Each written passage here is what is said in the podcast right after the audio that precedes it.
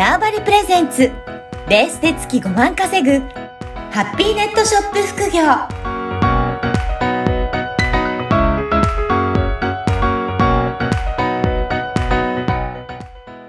こんにちは、声ラボの岡田です。はい、こんにちは。可能性を広げるネットショップアドバイザーのおじろです。おじろさん、今回もよろしくお願いしますよ。ろしくお願いします。はい。今回どういったテーマでしょうか？えっ、と、今回ですけれども、あの、まあ、前回ちょっとキーワードについてお話をしたので、今回も、もうちょっと具体的なお話とはい。いうか、まあ、例えば、いい、何かこう、いいキーワードがあったときに、うんそれをどうやったら、ちょっとより検索で見つけてもらいやすくなるのかっていう、実践的なお話をしたい。いかなと思います。はい。じゃあ、その具体的な方法ですが、どうやって実践的に呼び込んでいくっていうところはあるんでしょうかね？はい。えっとですね、これちょっと実は本の、あ、あの、はいはい。180ページの7章っていうところに、はい。あの、書い、ちょっと書いたんですけれども、実はね、ちょっとあらかじめ、このな第7章のあの情報っていうのが、もうちょっとサービスが終わっちゃった情報なので、はい。あの、まあ今はちょっと使えないうんうん。まあ、情報になります。うで、んその代わりにといってなんですけれども、今は、あの、これ BASE Mag っていうなんかブログ作って書きましょうっていう、うあの、書いてあったんですけど、今はノートっていうブログを使ってる方が多くてですね、はい。しかも、あの、ベースと連携、まあ、させられる、まあ、ノートでもベースの商品を表示させることができるっていえう。ことになっています。うんで、まあそこを、まあ使う場所はそこがい、まあいいのかなっていうふう。まあもちろん他に自分で WordPress とかなんか持ってる人はそれで全然いいんですけれども、はい。それがいいのかなと。まあ基本的にノートっていうものを使ったっていう前提でお話をしていきたいと思います。はい。これ、ノートっていうのは、ブログのようなものと思っていただいてね、そうですね。ブログのようなものです。うんは。い。はい。そこで記事を書いて、そこの記事の中にもベースの商品を紹介することができるっていうとはい。ころなんか、ですかね。あの、そう窓、窓がついてて、うんなんか提携してるみたいで、おーはいなるほど。じゃあ、ブログはどんな感じで、このノートは、あの、使い方ですけど、どんなところがポイントとしてあるでしょうかね？えっ、と、まあ、すごくシンプルで、まず見やすいですよ、ノートって。うん。で、っていうのと、ノート自体の SEO がすごい強いので、はい。記事がやっぱ割と検索に見つかってもらいやすいっていうメリットがあると言われています。うん、で、まあ、でもまあそうは言っても、あの、ただノートになんかバーって書けばお客さん来るってわけじゃないくって、はい。きちっと、あの、何を書くかっていうのを考えることが一番大事になります。うん。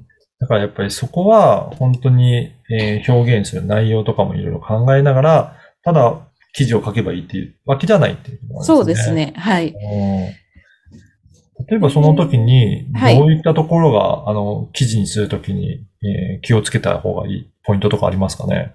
そうですね。まず、あの、前回お話ししたように、まあ、お客さん何に困ってるかなっていうことはい。をちょ,、ちょっと洗い出します。例えば、あの、今日何、例えば、うん。えっ、と、何がいいかな？ちょっと一個例例を出すと、ちょっと分かりづらい、なんかね、結構皆さん悩みがちなもので一ついくとします。じゃあ、新しい皿を、新しいお皿っていうか、お店、お皿屋さんを、例えば私が経営してたとして、はい。皿を売りたい。っうん。てなった時の記事の書き方。はい。で、お皿をそもそも買おうと思ってる人って、今何に困ってるかっていうところまで考えるんですよ考えるんですね。考え、はい。まずそこを考えるんですよ。うんで、お皿を買おうかなと思ってる人は、例えば引っ越した、もしくあは、ー引っ越してちょっとイメチェンしたい、うんはい。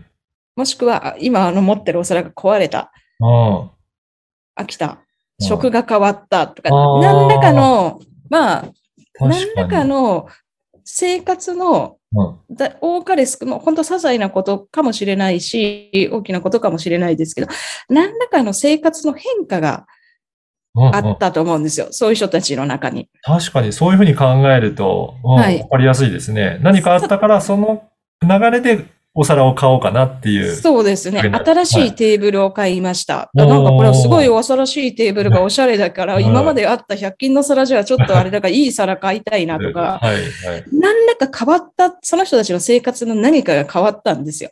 はい。だから新しいお皿は欲しいっていうのが多分お客さんの像なんですよ。ということは、あの、ただ単にこのお皿は、こういうお皿で赤で黄色でなんとかでうんじゃなくって、あの、まあ、何かに合いますよとか、うん、うん。このお皿、まあ、どこどこのこういった、あの、お皿なんですけれども、例えば、あの、か、ね、カレーがこんなにおしゃれになりますよとか、はい。っていう、まあ、結果をまず考えるんですよ。何が、このお皿使ってその人たちに何をしたいのかっていうところを考えて、それを文章に落とし込んでいく。うん例えば、まあ、私がそれブブログ作るとしたら、ちょっと新生活で、あの、まあ、イメチェンしたい方へみたいな、うん。うん。傾きのブログ書いて、で、なんあの、もう変化した人たちに向けての記事書くんですよ。で、それも、しかもただ単に変化した人たちのやつ書くじゃなくて、もう、あの、手紙書く気分で書くんですよ。そうなんですね。はい。もう、誰か想定して頭の中に、うんあの、テーブルとか変わって、何か今までのお皿にちょっと物足りないなと、料理つけても物足りないなとか思ってませんか？みたいな。目の前に誰かもう頭の中で想像しちゃって、で、うん書いていく。で、そこにちょいちょいキーワード、生活、例えば引っ越し、引っ越した方、新しい家具を買った方、うんっていう形で何かしらのキーワード、新しい家具買った、えっ、と、まあ、なんだっけど、ライフスタイルの変化、はいなんか変化があった人向け皿みたいな、なんか少しずつキーワードを入れてって、はい。組み立ててって、で、最終的に、まあなんか、あの、こういう、新しい皿が入りましたんでよかったらっていう形で組み立てていく。でうん、これ結構割と、あの、技術というか、うん。あの、割と、ちゃんとこう、ゼロからやっていくと、まあ、ちょっとしたテクニックがだいぶ、うん。まあ私なんかはね、今までずっとお店やってきて、本当1500件ぐらいの商品のうんライター、自分でやったから、あの、はい。わかるんですけど、初めちょっと難しあいです。なので、でもせめて、あの、何々が変わった方へ、何々を提案しますぐらいは、うん頭から出てくるようにはしてもらいたいなと思って、皿買う人が何が欲しくって、何皿買うのかって、ただ単に皿があって買う人もいるかもしれませんけど、ーはい。そうじゃなくて、なんか変化してるんですよ。引っ越したから。うん。何々が変わったか。うん。じゃあ、えっ、と、新しい家で、新しいお皿でご飯食べてみませんか？うん。うん。うん。で、で、それを言って、で、その後は、まあ、お皿の説明とかでもいいと思うんですけど、例えば赤いから、えっ、と、ご飯が映えますよ。うん。うん。なんか、あの、サラダ入れるだけでもめちゃめちゃおしゃれで写真映えしますよ、みたいな。そこですね。最初、誰が、誰に向かって何書くかっていうことさえ考えちゃえば、あとはまあ、文章へ、下手もうまいも関係ないので、っうんていうとこですね。なるほど。だからそこでいろいろ想像、その人の生活とかを想像しながら、本当にお手紙を書くような感じで、そこの中に前回出てきたキーワードとかも含まれてきて。ちょいちょい、そう、あんまりなんか自然に、は自然にですよ。あんまり入れると、なんか不自然なはい。日本語になっちゃうので、例えば生活変化、あ例えば、ひ、えっ、と、新しいテーブルうん。に合うお皿っていうのが、例えばキーワードとしたら、はい。それをちょいちょい全部入れてったら、それこそ、あの、おかしい文章になったから、新しいお皿、新しいテーブルを買った方に、ちょっと合うお皿提案しますとか、ちょっとうまくね、キーワードをこう、まあ、あんまあんまり、あの、なんなんていうか不自然にならないようにやってってっていう形ですね。で、まあ、本当にその SEO とかが、の業者さんみたいな人だったら、そういうキーワードをもっともっとこうキーワードをめちゃめちゃこう抽出して、そこをうまくうまくはい。文章の中に落とし込んでいくっていうことが、あの、もちそれはできるんですけど、その人たちはもうそういうプロなので、はい。あの、そこまでじゃなくて自分たちでやるいいので、どっちかって言ったらお客さんに何をこの目の前にあるものをどうやって提案するかって考えてちょいちょいキーワードを入れる。で、そのキーワードとベースの中の SEO 対策のそのキーワードを入れるとこがあるから合わせるっていうだけでもちょっと、あの、検索上がってきたり、外部からお客さん来たりするので、で実際これ、あの、私が教えてる人の中で試してもらったんですよ。はい。1ヶ月間、あ、何ヶ、何ヶ月間かな？半年間ぐらい売上ゼロだった会社があったんですね。はい。で、ちょっと、あの、ご相談受けて、アドバイスというか、させていただいて、で、まあ、ちょ、ちょいちょいこうお話してやったら、どうだろう？あの、まあ、そんなに何十万も何百万もいきなりは売れてないですけど、全然広告とか入れずに、だいたいなんか1ヶ月、まあ1ヶ月とかで、今、まあ10人ぐらいは注文来るようになったんですよ。ね、ゼロからっていうのはすごく大きいですよね。もう諦めてやめようかなって思ってる時に、うん、じゃあ、さ、もう、ね、最最後、これ、これで私のやつでダメだったらもうやめ、向いてないからやめようと思ったけど、まあさ、で、まあ見てたらこれまだまだ全然、何もして、まあ私からすると何もしてないじゃんっていう。はい。そう。あの、で、やっぱやってもらったら、今こう、どんどん伸びてきてる。ので、うんで、それも、やっぱり最初誰に向かって何を発信するかっていうのと、うんうん、で、それ、あまり広告代も使えない、あまりっていうか、使うつもりがないっていう方だったので、うん、あの、まあ、本当は使った方がいいんですよ。早いから広告出した方が。そうなんですね。はい。でも、じゃあ、まあ、せめて自分ができること。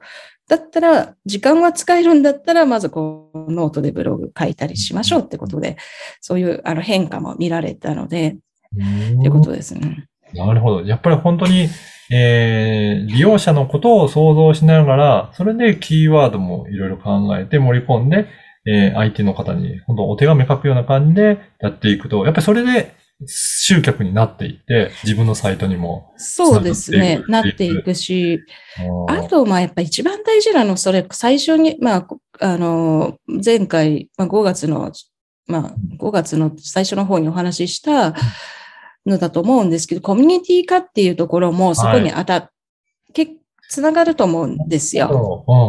なんか結局、あの、ただ単に私がお皿を売りたいからこれ買ってください。めちゃめちゃいいですよ、この皿っていうよりは、いや、あなたちょっと新生活でなんかね、家変わったらしいじゃんとか言って。なんかそれだったら、なんか料理とかの乗せるお皿変えると、なんかもっといいあの、リフレッシュになるよ、みたいな形で提案してあげた方が、ね、あ、いや、そうそうそう、いや、そうなんだよ、みたいな。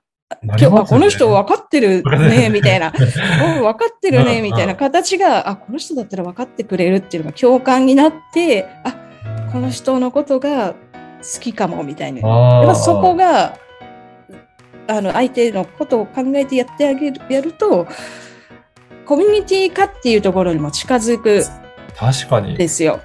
一人一人がそうやって共感いただくことの、まあ、集まったのが本当コミュニティになって、あ、この人いいから、この人のね、ところで一緒にやってみようとかっていう、なりますもんね。はい。